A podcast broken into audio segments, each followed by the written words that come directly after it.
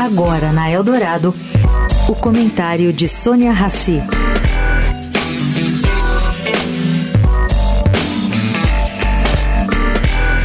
Gente, a contribuição sindical das entidades patronais e dos trabalhadores despencou 98% nos últimos cinco anos.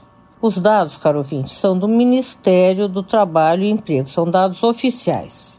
Vamos lá. Em 2017, quando entrou em vigor a reforma trabalhista, os sindicatos, as confederações, as federações e as centrais sindicais arrecadaram 3 bilhões de reais.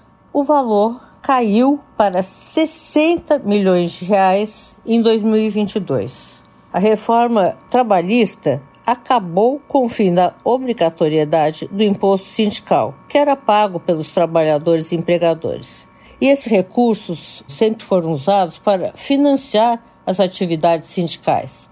E isso agora está sendo questionado. Em tempos de um Brasil presidido por alguém que emergiu justamente de sindicatos trabalhadores, isso faz todo sentido. Mas será que faz sentido para empregados que, quando lhe foi dada a liberdade de escolher, optaram por não mais pagar uma contribuição sindical?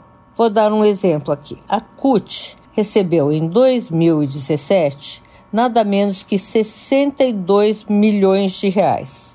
Bom, agora em 2022 entraram nos cofres da central nada menos que 300 mil reais.